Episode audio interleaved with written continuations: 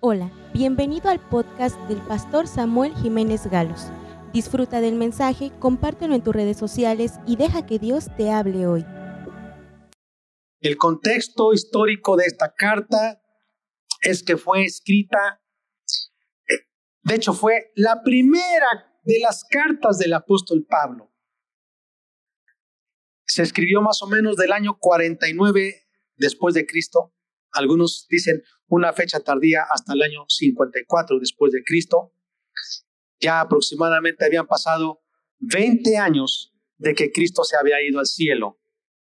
Y esta iglesia se fundó, se narra en el libro de los Hechos, cuando el apóstol Pablo llegó a Tesalónica.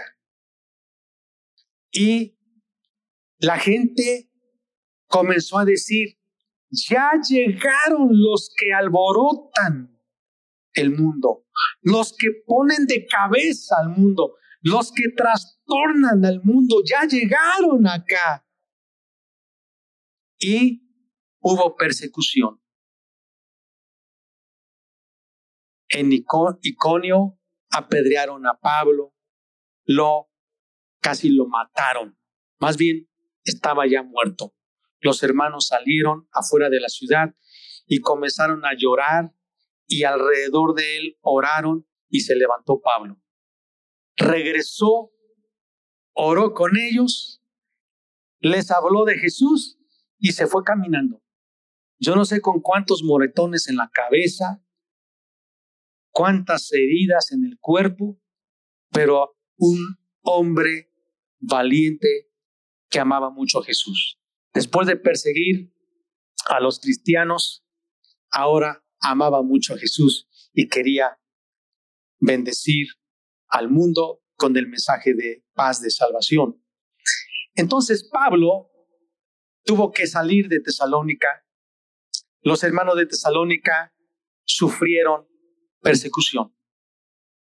Huían, se escondieron, se reunían en los bosques, a las orillas de los ríos, en cuevas. Y Pablo mandó a su hijo en la fe, Timoteo. Y le dijo, Timoteo, quiero que tú vayas y me des noticias de cómo está la iglesia de Tesalónica. Timoteo fue a visitarlos, regresó con una hermosa noticia. Y por eso entonces Pablo escribe esta carta. Dice Pablo, Silvano, que también es Silas y Timoteo. Eran los tres que estaban juntos como un equipo misionero. Le están escribiendo a la iglesia de los tesalonicenses. Una iglesia le saluda en Dios Padre y en el Señor Jesucristo. Gracia y paz sean a vosotros de Dios nuestro Padre y del Señor Jesucristo. El apóstol Pablo usa mucho este saludo en la mayoría de sus cartas. Gracia y paz de Dios nuestro Padre y del Señor Jesucristo sean para ustedes. ¿A cuánto les gusta ser bendecidos? Con una bendición así, está bien. Gracia y paz. Versículo 2. Damos siempre gracias a Dios.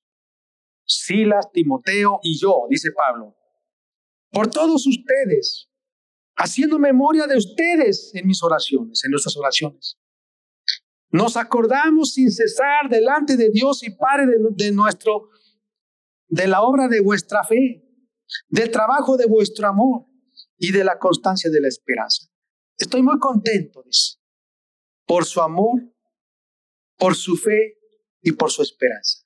Ya dijimos que la fe se demuestra a través de acciones, la obra de su fe, el trabajo de su amor. ¿Cómo se demuestra el amor? No con palabras, con servicio sacrificial. ¿Y cómo se demuestra la esperanza? Cuando uno se mantiene firme. Luego dice el versículo 4, porque conocemos a hermanos amados de Dios, vuestra elección Conocemos vuestra elección. ¿Qué quiere decir eso? Pablo dice, yo sé que Dios los escogió a ustedes. Yo sé que ustedes son verdaderos hijos de Dios. Y vean lo que dice, versículo 5, pues nuestro evangelio no llegó a vosotros en palabras solamente, sino también en poder en el Espíritu Santo y en plena certidumbre, como bien sabéis cuáles fuimos entre vosotros por amor de vosotros. Pablo dice, yo sé que ustedes fueron elegidos por Dios. Ustedes pertenecen a Dios. ¿Saben por qué? Porque cuando nosotros, dice Pablo, llegamos a Tesalónica en medio de persecución, nos quisieron matar, nos apedrearon, nos expulsaron de esas comunidades. Ustedes sabían que era un riesgo, que al creer en Cristo, ustedes podrían ser asesinados por causa de Cristo. Ustedes podrían haber sido rechazados en sus trabajos. Ustedes pudieron haber sufrido el martirio por causa del Evangelio. Pero ustedes decidieron aceptar el Evangelio y no lo aceptaron solo porque yo llegué con palabras, sino yo llegué con la demostración del Espíritu Santo, con poder. Ahora, yo quiero decirles, amados, los que imitan a Cristo tienen que entender dos cosas. Dice Jesús, que reinaremos con Él. Sí, ¿a cuánto les gusta eso? Que vamos a reinar. Y cuando habla de reinar, habla de un palacio, habla de tener lujos, dominio, Ah, pero Jesús dijo, pero si sufréis conmigo. O sea, reinaremos con Él si sufrimos con Él. Entonces, un verdadero hijo de Dios imita a Jesús. ¿Cómo? No solo está dispuesto a recibir de Dios las bendiciones de prosperidad, de salud, materiales, económicas, académicas, familiares, sino también está dispuesto a pasar tribulaciones. Y quizá usted ha escuchado de personas que enseñan, no importa, si tú hablas que Jesús es tu Salvador, no te preocupes cómo vivas, porque Dios te ama. No, nosotros entendemos que cuando aceptamos vivir como Jesucristo, vamos a sufrir rechazo. Si tú quieres vivir como Jesús, dice la Biblia, todos los que quieran vivir piadosamente en Cristo padecerán persecución. Persecución en la escuela, persecución en el salón, persecución en tu vecino, en, la en el vecindario, persecución en el trabajo. ¿Y qué tipo de persecución? Te van a odiar, te van a estar haciendo la vida difícil, te van a querer imponer, te van a querer obligar a que regreses a hacer lo de antes, se van a burlar de ti, quizá van a levantar falsos, o quizá, en el peor de los casos, te van a perseguir, te van a encarcelar, te van a matar. Pero dice que Pablo predicó en el poder del Espíritu Santo. Y cuando habla de poder, ¿sabe qué significa? Sanidad para los enfermos. Liberación de los demonios. Porque cuando Jesús mandó a los discípulos a predicar, les dijo, cuando ustedes vayan, prediquen que el reino de Dios ya llegó, ya se acercó a ustedes. Sanen enfermos, levanten a los muertos, resucítenlos, echen fuera demonios. Esa es la demostración de que el reino de Dios ha llegado con poder. Amados, hoy en día también hay lugares donde ya no se menciona de una guerra que tenemos contra Satanás. Y hay personas que dicen, no, no hables de Satanás. No, no, no, no, no hables de él. Y otros dicen, bueno, creo que ya ni existe. Otros hasta se burlan. Dicen, yo creo que ha de ser un cuento eso del diablo. No existe el diablo. Minimizan. Pero yo quiero decirles que nosotros tenemos una guerra todavía contra el diablo. Y como no lo vemos a él ni a todo su ejército de maldad, es una guerra espiritual. ¿Y cómo nosotros vamos a vencer en esa guerra? Con poder, pero no físico, espiritual, con el poder de Dios. Por eso el apóstol Pablo, cuando llegó a Tesalónica, también llegó con poder, con la demostración del Espíritu Santo. Hubo sanidades, hubo milagros, de tal manera que la gente dijo, oh, es Dios. Dice el versículo 6. Y ustedes, vosotros vinisteis a ser imitadores de nosotros y del Señor, recibiendo la palabra en medio de gran tribulación, con gozo del Espíritu Santo. Así como nosotros, dice Pablo, que creemos en Jesús, que amamos a Jesús, somos perseguidos. Ustedes también, que ahora aman a Jesús, nos imitan porque también sufren por causa de Cristo, pero lo hacen con gozo. Amados, solo un verdadero cristiano puede soportar las aflicciones con gozo. Dice el versículo 7, de tal manera que habéis sido ejemplo a todos los de Macedonia. Macedonia era como un estado, así como Oaxaca. Imagínense, un estado. Y dentro de Macedonia estaba Filipos, estaba Tesalónica.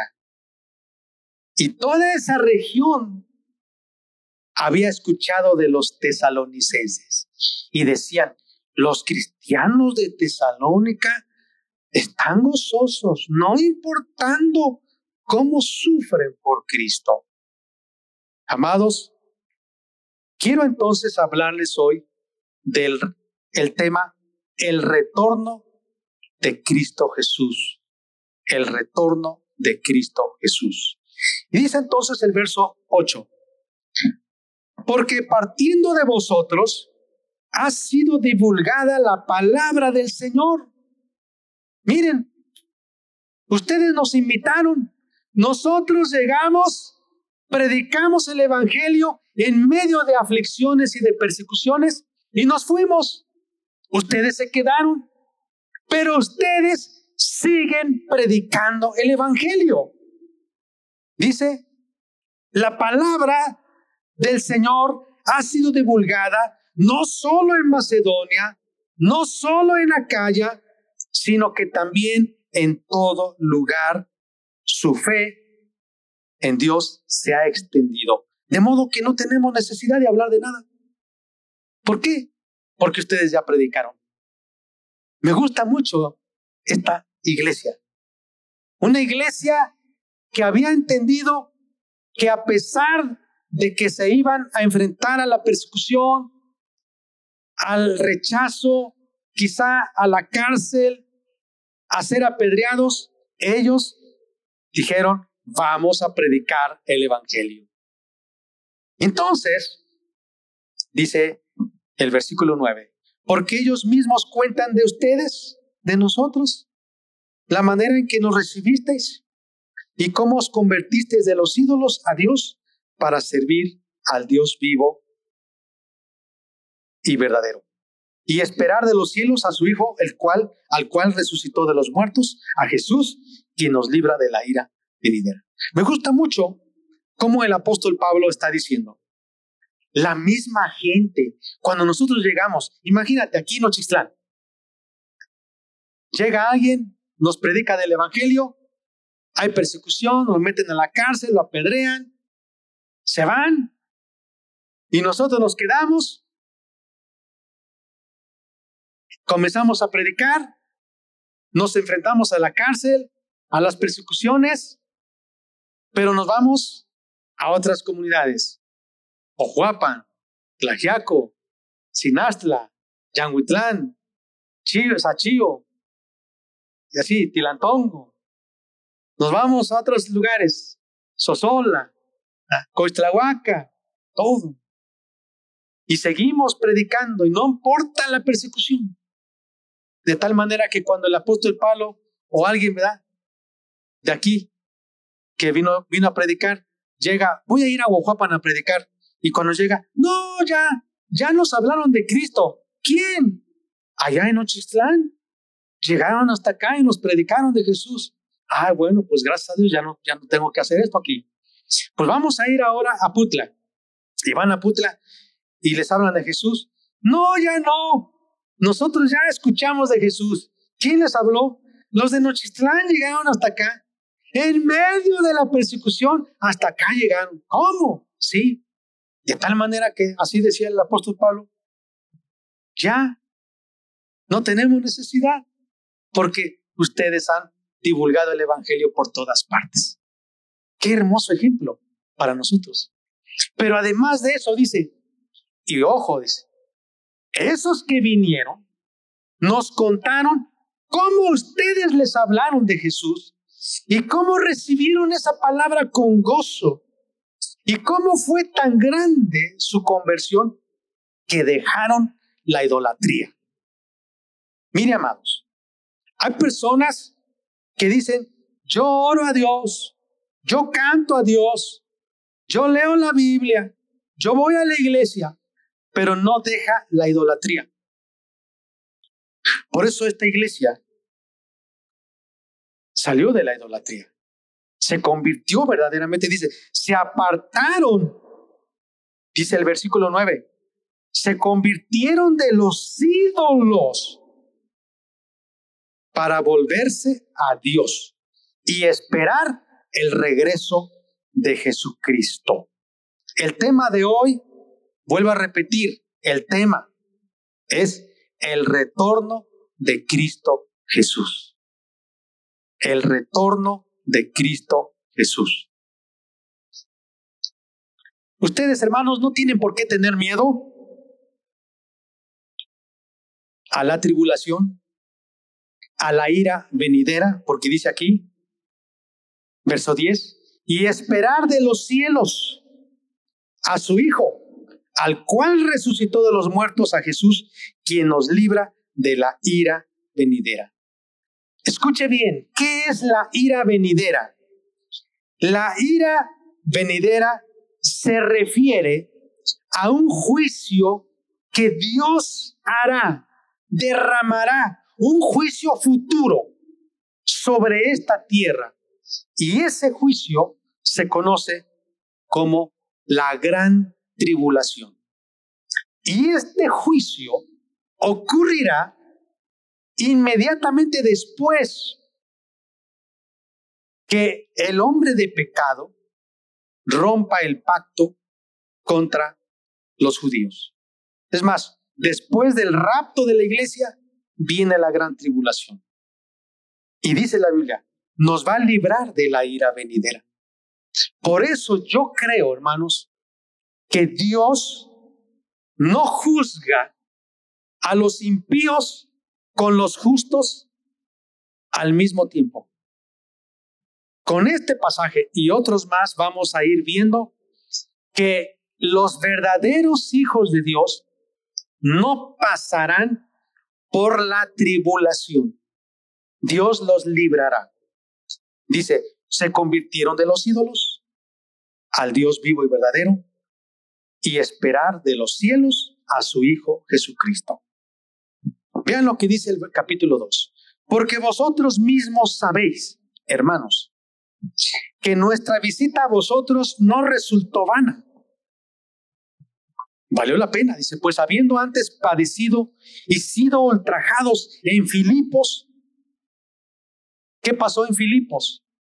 El apóstol Pablo con Silas, llamado también Silvano, fueron encarcelados ¿Y por qué fueron encarcelados? Porque Pablo oró por una mujer que tenía espíritu de adivinación y ese espíritu salió de la mujer y quedó, quedó libre. Y como los dueños de esa esclava ya no tenían ganancia con las adivinaciones de esta muchacha, se enojaron y acusaron a Pablo y a Silas. Los metieron a la cárcel, los azotaron. Y dice Pablo, ustedes saben cómo padecimos y fuimos ultrajados en Filipos. Y saben, tuvimos de nuevo en nuestro Dios para anunciaros el Evangelio de Dios en medio de gran oposición. Amados, a mí me, me, me, motiva esta carta, porque dice Pablo, en medio de la oposición, tuvimos de nuevo, tuvimos valor. Así que, amados, no importa, muchachos, señoritas, cuando ustedes estén en la escuela, en la universidad, en el bachillerato, en la secundaria, en la primaria o en, en algún lugar en su trabajo. No tengan temor, tengan denuedo, tengan valor de compartir, de anunciar el Evangelio de Dios. No tengan temor. Si son verdaderos hijos de Dios, no van a tener miedo. Dice la Biblia de los tesalonicenses que con gozo estaban dispuestos a sufrir. No tengas temor. Si tú estás en la cafetería y están los muchachos, compañeros, y ya están a punto de comer, permítanme tantito, así, permítanme tantito, muchachos, voy a dar gracias a Dios, así, con una voz firme, de osadía, de denuedo. Voy a dar gracias a Dios. No tenga miedo. Yo siempre he dicho, ¿por qué tengo que tenerle miedo a gente que ni me da de comer, ni me da al aire, ni me da la vida, ni me... ¿Por qué? Miren lo que dice aquí el versículo 2. Pues habiendo antes padecido y sido ultrajados en Filipos, como sabéis, tuvimos de nuevo en nuestro Dios para anunciaros el Evangelio de nuestro Dios en medio de gran oposición, porque nuestra exhortación no procedió de error, ni de impureza, ni fue por engaño, sino que fuimos aprobados por Dios para que se nos confiase el Evangelio. Así hablamos, no como para agradar a los hombres, sino a Dios que prueba nuestros corazones. Hermanos, considerar, tolerar el pecado y la tibieza en la congregación como una forma de ceder a la tentación, eso no hay. Cuando tú estás dispuesto a sufrir por Cristo, no interesa, no interesa eso. Pablo dice, él buscaba siempre ser aprobado por Dios y no ser aprobado por la gente. Ahora dice, más adelante, versículo 5, porque nunca usamos palabras lisonjeras, como sabéis, ni encubrimos avaricia. ¿por qué, qué, qué, ganancia? Dios es testigo. No buscamos gloria de los hombres, ni de ustedes, ni de otros, aunque podíamos ser Oscar como apóstoles de Cristo. Dice, antes dice, fuimos tiernos entre vosotros como la nodriza, con ternura cuida a sus propios hijos. Tan grande es nuestro afecto por ustedes que hubiéramos querido entregaros no solo el Evangelio de Dios, sino también nuestras propias vidas, porque habéis llegado a sernos muy queridos. Qué ejemplo de actitud cristiana bíblica. Eso sí es un verdadero misionero. Una actitud cariñosa, tierna, con grandes sacrificios, esforzándose por proteger a los cristianos. No pretendieron ser superiores, imponiéndose. No buscaban sus propios beneficios, sino buscaban que los creyentes de Tesalónica estuvieran bien. ¿Qué ejemplo? ¿A cuánto les anima esto, hermanos? A mí me anima. Mire, dice más adelante, versículo 9, porque os acordáis, hermanos, de nuestro trabajo y fatiga como trabajando de noche y de día para no ser gravosos a ninguno de vosotros, os predicamos el Evangelio de Dios. Vosotros sois testigos y Dios también de cuán santa, justa e irreprensiblemente nos comportamos con vosotros los creyentes. Hermanos, aquí no hay una idea de un cristianismo pecaminoso. O sea, un líder en cualquier ministerio de cualquier nivel de autoridad debe ser irreprensible para que la gente pueda decir, eres ejemplo. Dice, ustedes saben cuál fue nuestra conducta. Ustedes saben cómo vivimos santa, justa e irreprensiblemente con delante de ustedes. Mire, no solamente su actitud de amor, lejos de avaricia, lejos de codicia, sino que eran trabajadores y tenían una conducta irreprochable. No había pecado. Hermanos, no se tolera en el ministerio ni en la iglesia el pecado. Pecados escandalosos destruyen el Evangelio. Se comportó, dice, santa, justa e irreprensiblemente. ¿Cómo ven, hermanos? Dice la Biblia, conducta correcta. Más adelante dice, versículo 12, 11. Así como también sabéis de qué modo, como el Padre a sus hijos, exhortábamos y consolábamos a cada uno de vosotros. Y les encargábamos que anduviesen como es digno de Dios, que os llamó a su reino y gloria. También así ustedes deben vivir, dice, irreprensiblemente, como hijos de Dios.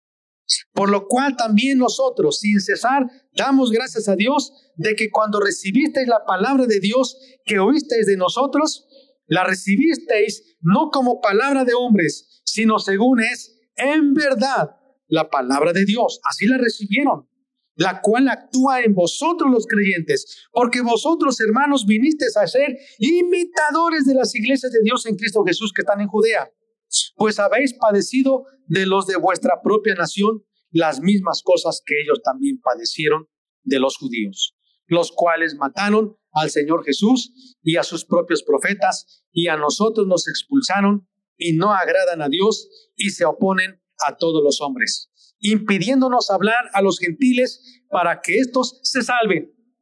Así colman ellos siempre la medida de sus pecados, pues vino sobre ellos la ira hasta el extremo. El apóstol Pablo está denunciando la actitud de los judíos y de los gentiles que se oponen al Evangelio. Pero aquí me llama mucho la atención porque dice que esas personas se oponen, impiden que se hable a los gentiles para que se salven. Pero dice, así colman ellos siempre la medida de sus pecados, pues vino sobre ellos la ira hasta el extremo. Hermanos, ¿cuál fue la ira de Dios sobre ellos? La ira de Dios es Dios los endureció. A los mismos judíos, por no creer a la verdad, Dios los endureció. Y eso dice también el apóstol Pablo en Romanos capítulo 1, que la gente que en lugar de adorar a Dios, adora a las criaturas, Dios mismo los entrega a la maldad. Esperamos que este mensaje haya bendecido tu vida. No olvides compartirlo y suscribirte.